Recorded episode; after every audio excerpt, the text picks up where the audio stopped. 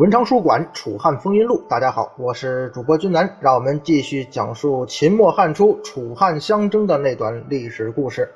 上一回我们说到，项羽凭借着巨鹿之战的辉煌胜利，他实际上这个时候成了各路反秦义军的首领。那另一位主角沛公刘邦，这段时间他在干嘛呢？说到这儿啊，咱得把这时间线稍微提前一点。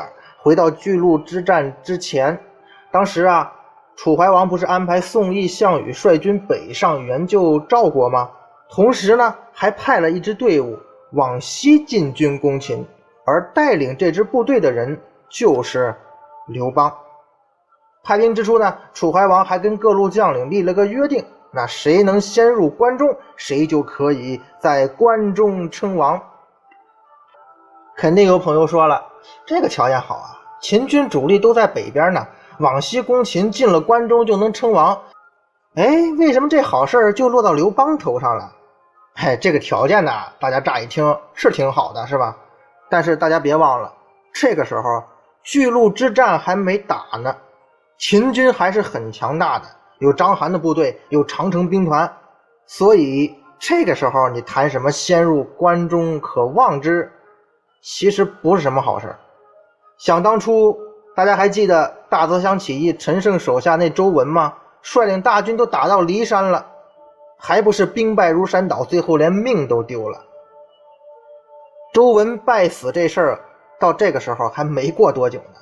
不要以为进关中就称王是多么好的事儿啊，搞不好连命就丢了。所以，大部分楚国的将领啊，对于西进这件事儿啊，没有那么高的积极性。只有项羽，他想去，为什么呢？想给叔叔报仇啊！他表示啊，我愿意跟刘邦一起西去攻秦。楚怀王手下也有自己的臣子啊，这些人就提出意见，他们反对派项羽往西攻秦。理由嘛，就是说项羽这个人呢，虽然很勇猛，但是也很凶残，尤其是他不怎么听话呀。那不久之前攻破襄城的时候，他还屠城了呢。就这么一个人，哎，怎么讲？项羽所过之处啊，他一定会干两件事：残杀和破坏。所以呀，大王您应该派一个那种敦厚老成之人，以仁义为号召，率军西进的。怀王一听就问呢：“那你们说谁比较合适呢？”结果众人一致觉得啊，刘邦这个人不错。宽宏大量，有长者气度。楚怀王一听，嗯，我觉得也是，那就派刘邦去吧。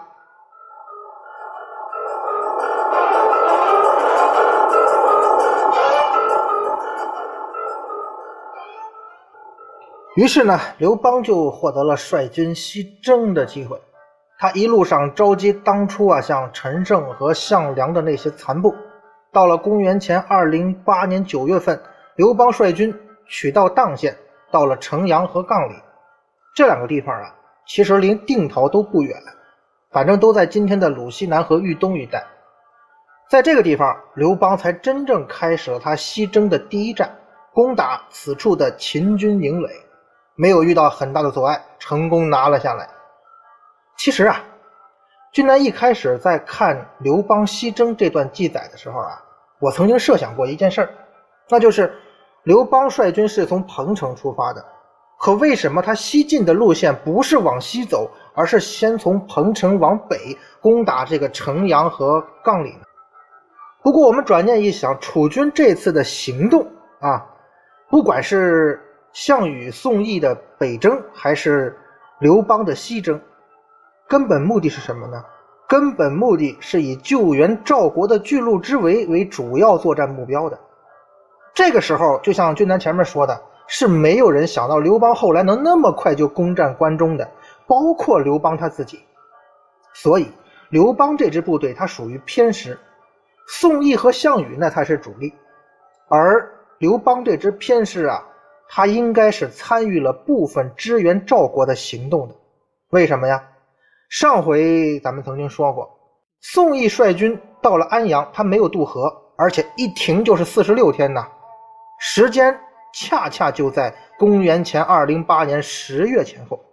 什么意思呢？也就是说。跟刘邦攻打城阳和杠里是同一个时间段，而古代安阳的位置，今天其实也是有争议的。除了说今天的河南安阳，还有一种说法就是，秦汉时期的安阳是今天山东的东平湖一带。如果这种说法成立的话，如果那个时候的安阳指的就是这个地方，这个安阳离无盐县是很近的，也就是东平嘛。所以，我们前面曾经讲过啊，宋义送他儿子宋襄去齐国上任的时候，曾经在无盐摆宴设宴呢，有这么一个记载。我们综合来考虑一下，如果说宋义驻军地方的安阳就是今天的东平湖一带，那么他去无盐送自己儿子还比较说得通，因为比较近呢。而如果这个安阳就是历史上的安阳，那刘邦的行动也比较好解释了。城阳和杠里在什么地方啊？就在安阳的西南方向。这个地方属于楚军主力的侧翼。那刘邦的任务呢，就是为主力部队拔除这两个地方的秦军据点。如果从这个思路来分析的话，这一切好像就都说得通了。当然，这只是一家之言。另外呢，根据《汉书》的记载，在这一年的十月份，刘邦还在成武击败了莱东郡郡尉。也就是说呀。刘邦这支部队啊，他好像并不急于西进，他一直啊在楚军主力的外围作战，好像他的任务呢就是负责清扫这些小股的秦军部队。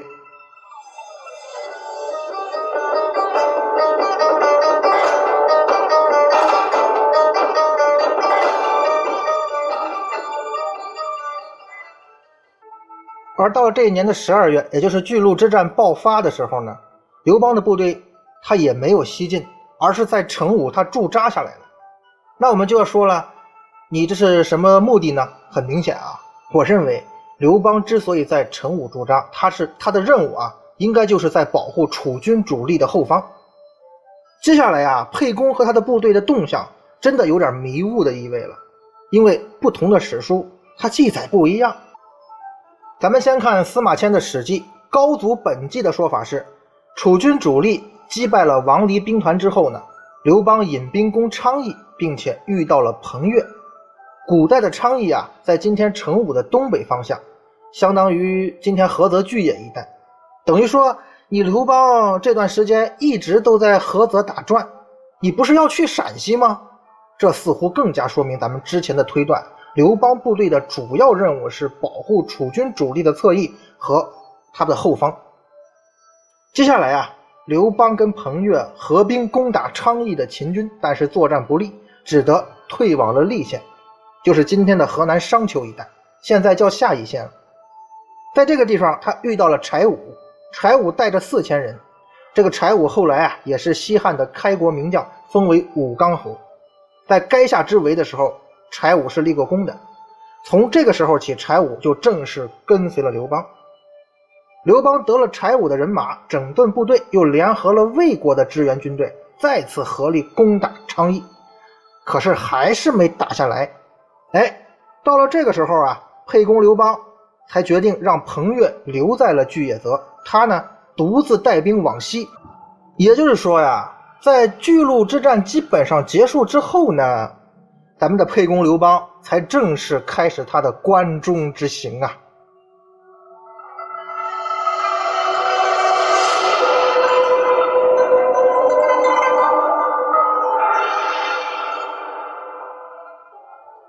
然后呢，咱们再看一下《汉书·高帝纪》的记载，内容呢很不一样，甚至可以说是相反的。《汉书》是怎么记载的？十二月，刘邦到了历县，遇到了柴武，然后兼并了柴武的四千人马。接下来，联合魏国的军队，合力击败了秦军。随后，在公元前二零七年的二月份，刘邦才去进攻昌邑，并且遇到了前来投奔的彭越。也就是说呀，彭越的出场顺序，刘邦的行动顺序跟《史记》是不一样的，甚至是反过来的。然后呢，他们攻打昌邑，没有攻克，这个结果是一样的。之后，刘邦留下了彭越，自己率兵西进，进军高阳，也就是今天河南杞县的高阳镇。那不管呢，《史记》和《汉书》记载的顺序哪一个是史实，我们可以确定的是，这一时期，就是说巨鹿之战期间，刘邦其实没有西征，他一直在鲁西南这一带活动啊。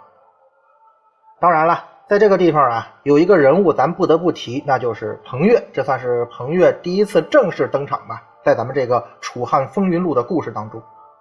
彭越呢是昌邑人，就是今天的山东菏泽。他后来跟韩信、英布是并称汉初三大名将，也是汉初的三个异姓王啊。彭越这个人擅长打游击，称得起是中国战争史上游击战的祖师爷。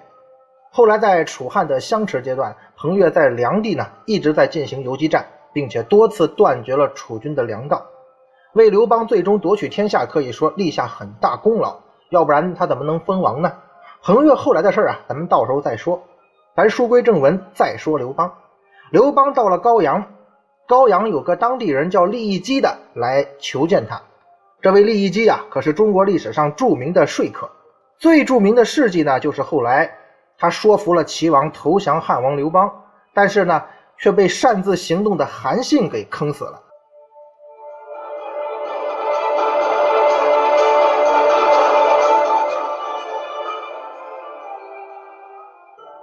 前面君南在聊韩信的那期节目的时候，曾经说过这件事儿。因为韩信觉得吧，我辛苦打仗打一年才打下五十多座城，你利益基啊，一张嘴吧唧吧唧一顿忽悠。就换来齐国七十多座城，他不服气，他不爽，所以韩信不想让利益基立功。明知道齐王已经要投降了，他这边依然发起进攻，最终导致利益基被齐王给烹杀，哎，煮了。其实利益基这个人啊，早年是比较落魄的。根据史书的记载，他当时只是一个看管里门的小吏啊，现在话讲算是门卫吧。当然，那个时候的门卫跟今天的门卫啊，这个含义还是不太一样的。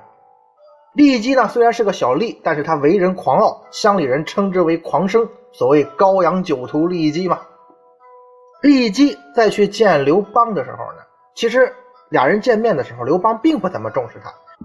我估计当时想见刘邦的人肯定也不少，有真本事的、瞎忽悠的都有。所以以刘邦的个性嘛，他也见怪不怪了。两个人见面的时候呢，刘邦是泡着脚就跟他见面了啊，这边泡着脚，那边说。啊，你是谁呀？利益基呀？你找我干什么事啊？不过，人家利益基什么人呢？那叫说客。说客的特长就是三寸不烂之舌，这小嘴叭叭叭一顿白话。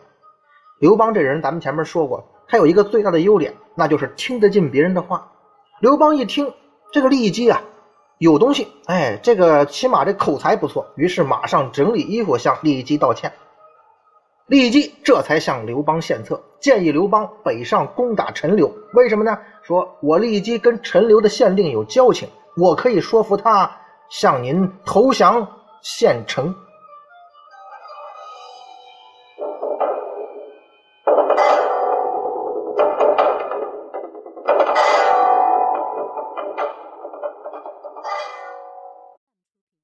刘邦就听从了利益基的话，然后进军陈留。果然呢，陈留这个县令投降了，于是刘邦就封利益基为广野君。随后啊，利益基又举荐了他的弟弟利商，利商带了四千的青年来投奔刘邦，于是刘邦又封利商为将军，专门让他负责统帅陈留的人马。于是从此啊，利益基和利商这哥俩，利商呢是作为一个军事工作啊主要负责，利益基呢就作为说客。主要是为刘邦出使各国。到了这一年三月份的时候呢，刘邦开始攻打开封。开封在秦朝的时候叫做大梁县，但是没有攻下来，哎，其实从君南前面的讲述当中啊，大家伙也能发现了，在秦末汉初那个年代啊，攻城战的难度还是非常大的。不管是刘邦还是项羽，咱们之前说过，都有过攻城攻不下来的情况。既然攻不下大梁县，于是刘邦就决定放弃，继续西进，跟秦将杨雄在白马和曲阜这两个地方打了两仗。曲阜呢，就是今天河南中牟县东。两仗都大败了秦军，杨雄是跑到了荥阳，然后秦二世就派使者把这个杨雄斩首示众。哎，怎么说呢？这秦二世啊，对于将军打败仗好像一直挺不留情面的。要不然章邯为什么最后选择投降呢？四月份，刘邦开始往南转进，攻克了颍川郡的杨迪，就是今天的河南禹州啊，并且进行了屠城。哎。咱们前面讲啊，项羽这个人很喜欢屠城，但是刘邦他也干过。不过跟项羽相比啊，刘邦屠城啊，往往是有所节制的，也是有原因的。比方说他屠杨迪这件事儿啊，主要是因为啊，杨迪的守军拼死抵抗，刘邦军的损失很大，所以才出现了破城之后的屠城事件。而在攻打杨迪期间呢，刘邦。与带着韩国部队来支援他的张良重逢了，并且在张良的协助之下呢，攻取了韩国故地。前面咱们曾经说过呀，最早的时候张良啊，曾经啊，呃，请求项梁立韩城为韩王。后来呢，这个韩王也是立了，但是前面军单讲过啊，这个韩国可没立起来。张良跟着韩王城往西，准备攻略韩国故地，但是。经过一年多的时间啊，他们攻打的城池呢，每战折失，始终没有打开局面，没有稳定下来。最后，这个韩国韩王城和张良啊，就沦落成打游击的状态了。而这个时候啊，巨鹿之战已经基本结束了，赵国的将领司马昂也在从北边准备渡过黄河入函谷关，人家也想去关中。那估计呀。刘邦是不想让别的诸侯比他先一步入关，于是刘邦率军迅速北上平阴，就是今天河南孟津东北方向。我们知道是在离着黄河渡口很近了。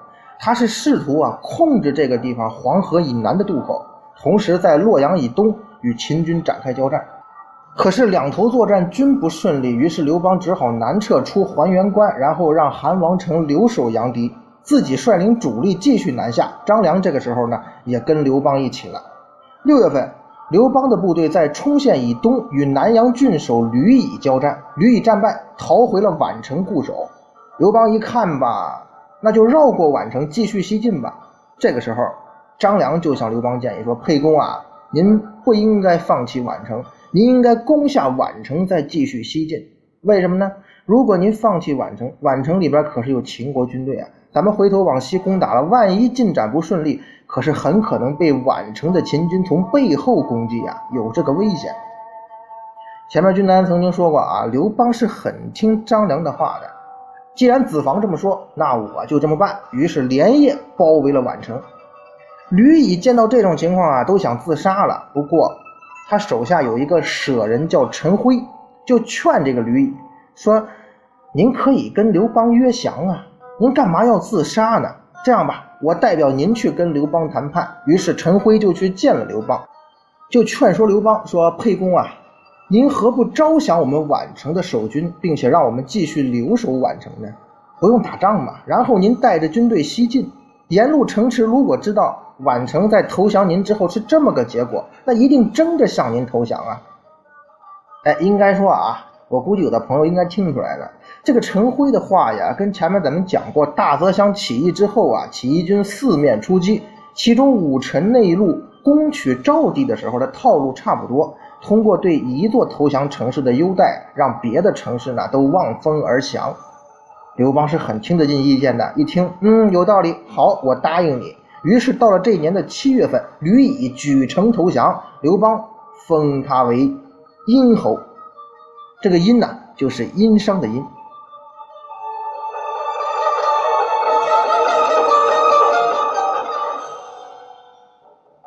宛城的投降是刘邦西征的一个转折点。为什么这么说呢？因为接下来这一路上的城郭呀，啊，纷纷是投降。因为宛城投降之后待遇不错嘛，所以刘邦顺利的到达了丹水。就是今天河南省南阳市的西川和西峡一带。这个地方离武关就很近了。此时有秦朝的将领契塞和王陵来投降刘邦。这个契塞呀，就是刘邦那位宠姬戚夫人的父亲。王陵后来呢，还做过丞相，也这都是西汉的开国之臣。随后刘邦又回头了，攻打胡阳，遇到了吴芮派来的将领梅轩。这个梅轩后来啊，也是西汉的开国功臣。哎，可以说呀，刘邦沛公这一路上是一路打一路壮大，很多他后来的这个西汉的开国之臣都是在这个时候投奔的他。而这个时候的刘邦啊，其实就已经有点后来约法三章的那个雏形了。怎么讲呢？除了说呃屠城杨迪那次之外，哈，这一路上刘邦啊就命令部队所过之处不得劫掠，那百姓肯定无不欢喜啊。对这个沛公刘邦都留下了非常不错的印象。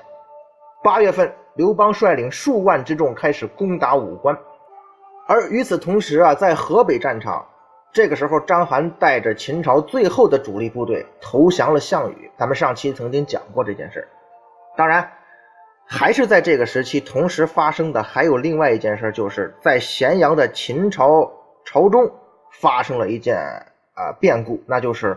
赵高发动了政变，杀死了秦二世胡亥。原来啊，赵高在独揽大权之后呢，他一直忽悠秦二世说，关东这些群岛那是成不了气候的，陛下您不必担心。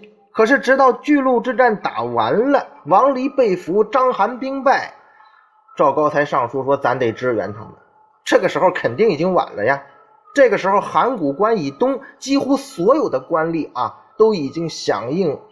诸侯叛变秦朝了，出于自保等种种目的吧，赵高就觉得这个时候的秦二世作为自己的一张政治牌啊，意义不大了，所以他对这胡亥可就起了杀心呐。赵老师，你够狠的。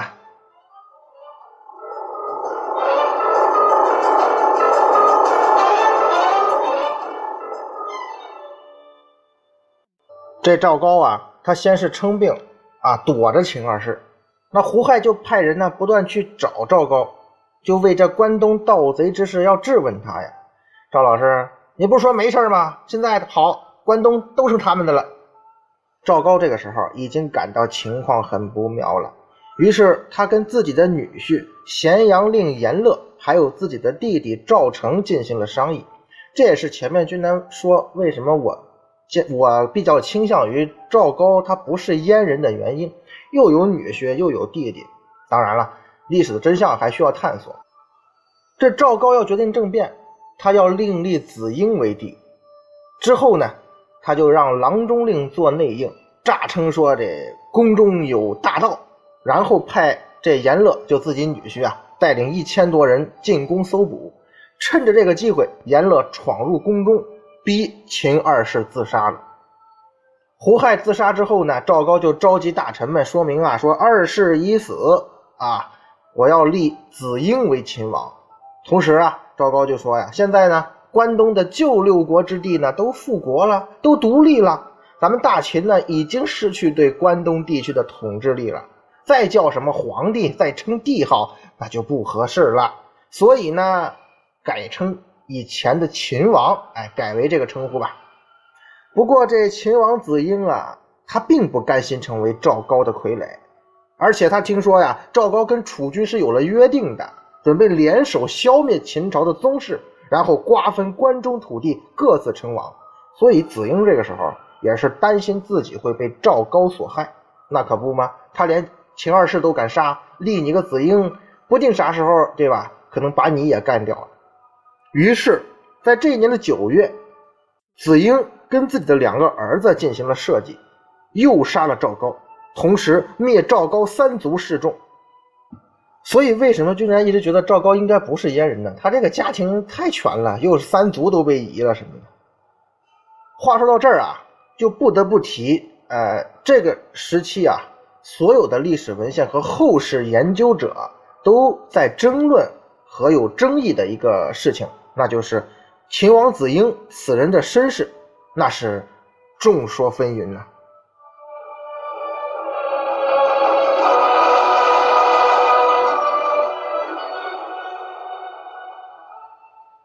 有的说法认为啊这子婴呢是扶苏的儿子有的说法说啊子婴是秦始皇的弟弟还有的说呀子婴是胡亥的堂兄弟也就是说秦始皇兄弟的儿子。不过呢，目前史学界的主流啊说法还是按照《史记》记载为准，因为《史记》中有这么一段话，叫“立二世之兄子公子婴为秦王”。要是按这句记载，似乎说明什么呢？子婴跟二世啊是叔侄关系，子婴是二世的侄子。这也是为什么说很多人认为啊，子婴可能是扶苏的儿子。当然了，还有一种说法是根据近些年刚新出土的史料《赵正书》的记载的。《赵正书》的记载啊，跟《史记》的记载不一样。《赵正书》记载赵高是被章邯所杀的。这赵正书是怎么回事呢？这本书是呢出自北京大学藏西汉竹书的第三卷，这批竹简是二零零九年通过海外捐赠得到的，应该说是非常新的史料了，也给我们研究秦汉这段历史呢提供了一种新的视角吧。呃，所谓赵正书啊，这个赵正呢就是嬴政啊，因为秦始皇是嬴姓赵氏嘛，所以。叫赵正其实是更准确的，包括之前王立群先生在讲秦始皇的时候也说过，当时啊秦始皇很可能是被称呼为赵正的，更准确一些。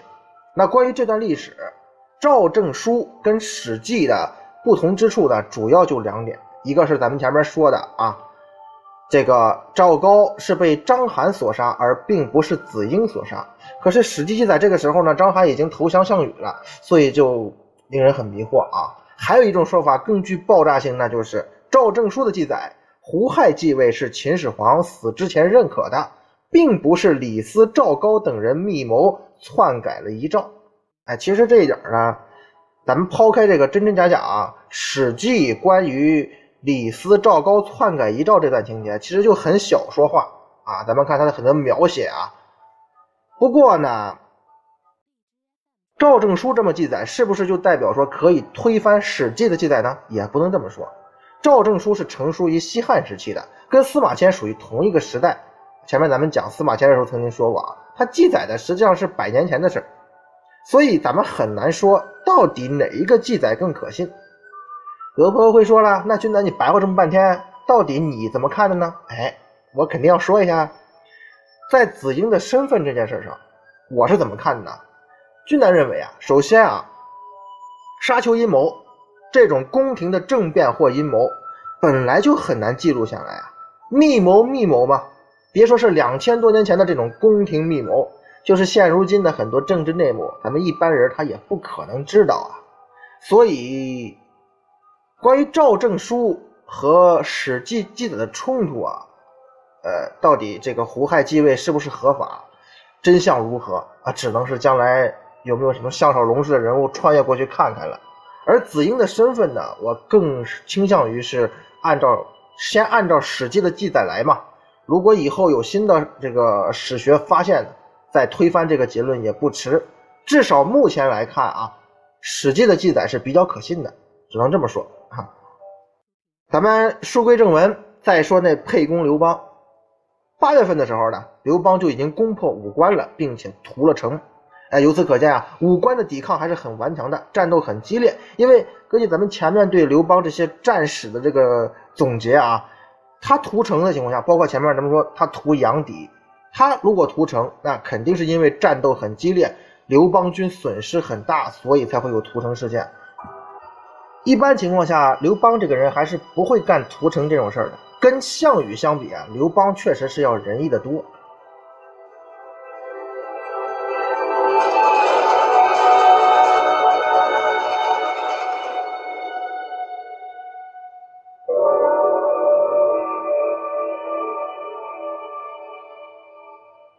到了九月份呢，已经掌权的子婴就派兵增援瑶关，抵御刘邦的军队。瑶关就是在今天陕西的蓝田县城南这个遗址的那个地方。这个地方自古以来就是连接关中平原和南阳盆地的咽喉要道。刘邦啊，本来是想以两万人强攻的。这时候张良献计说呀：“秦军的实力现在还不能小看，您不如啊，派人在山上多挂旗帜，大做声势，作为疑兵，然后呢，再派利基和陆贾去游说诱降那些秦将。哎，子房的话不可不听啊！果然，对面那些秦将确实是想投降的。可这时候啊，张良又向刘邦献计了，说：虽然这些秦将他想反叛、想投降，但是他们底下的士兵可不一定服从啊。所以，咱们现在应该趁着双方正在谈判，他们有些麻痹的时机发起进攻，姚关一举可下。子房的话必须得听。于是，刘邦率军绕过姚关，跨越了溃山。这个溃山啊，就是今天陕西蓝田东南大约二十五里处的地方，一个山。啊，最终啊，在蓝田之南，刘邦率军击败了姚关的部分守军。随后，刘邦进军蓝田之北，再次击败了秦军。至此啊，守卫瑶关的秦军是土崩瓦解。公元前二零六年十月，刘邦率军抵达霸上，秦王子婴乘素车，驾白马，带着皇帝的玉玺和符节，在赤道亭伏地投降。秦朝至此正式灭亡。